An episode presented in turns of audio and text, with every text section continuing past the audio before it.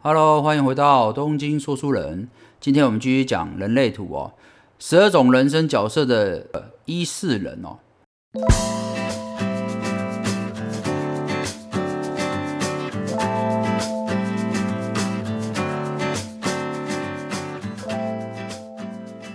那一代表就是探究者哦，探究者的特色在于说，呃，探究者的你通常就是比较有求知欲啊，对于学习新的知识啦、新的技能很有兴趣。然后探究者的人自信来自于说，他懂得越多哦，他就越有自信，也喜欢跟别人分享哦，你你懂的知识，所以这个就是探究者的特色。然后再来一四人的四代表的是机会主义者哦，那机会主义者的特色在于说。他们喜欢安全稳定，而且人际关系对于机会主义者来讲哦，也是相当的重要。所以综合一四组起来之后，就变成探究机会主义者。那探究机会主义者的特质有哪些呢？第一个就是讲说，探究主义者啊，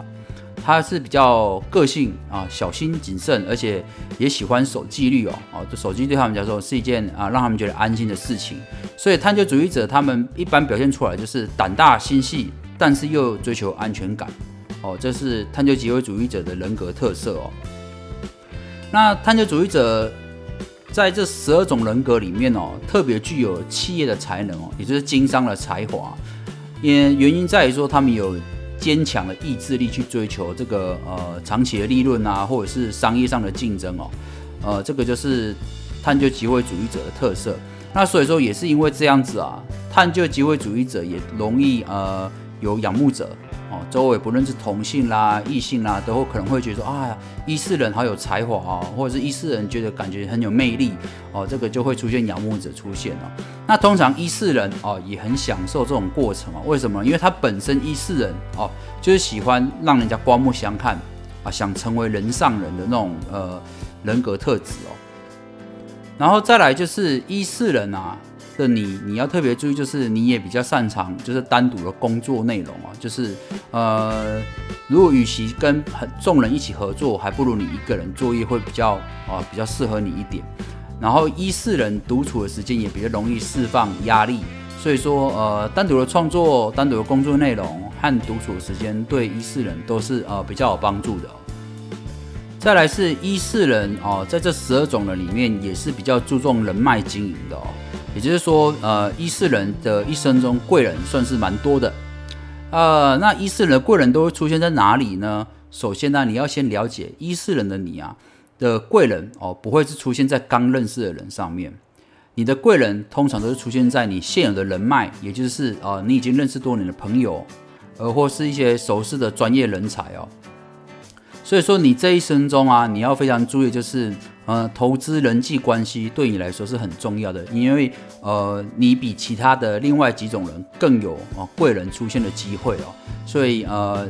经营人脉啊，经营人际关系哦，这个是呃，你一定要好好经营的部分。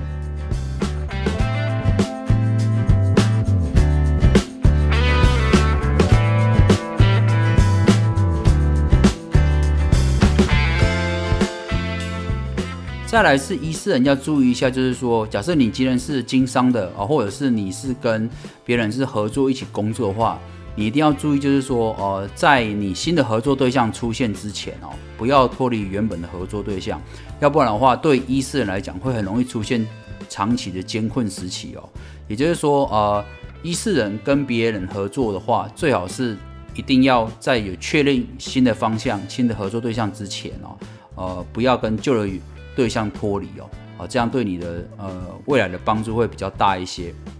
那么一四人适合哪些伴侣呢？一四人的理想伴侣大概就是一四人啊，或者二四人，或者四六人哦，这三种人都蛮适合当一四人的伴侣哦。那假设如果啊，你的老公阿娜达是一四人，或者是你的老婆哦，女朋友是一四人的话，你要怎么做让他们觉得跟你在一起更舒服呢？首先呢，你要注意一下，就是一四人他比较需要哦有耐心的另外一半哦，然后再就是一四人喜欢就是接触的感觉，所以呃在一起的时候可以多一些呃肢体的互动啦、牵手啦、拥抱这些都可以带给一四人就是比较充分的安全感，然后让他们跟你的感情更加温哦。至于一四人有哪些名人呢？首先就是拳王阿里哦，然后再来就是爱因斯坦科学家，还有赛车冠军选手舒马克，这几种人都是一四人哦。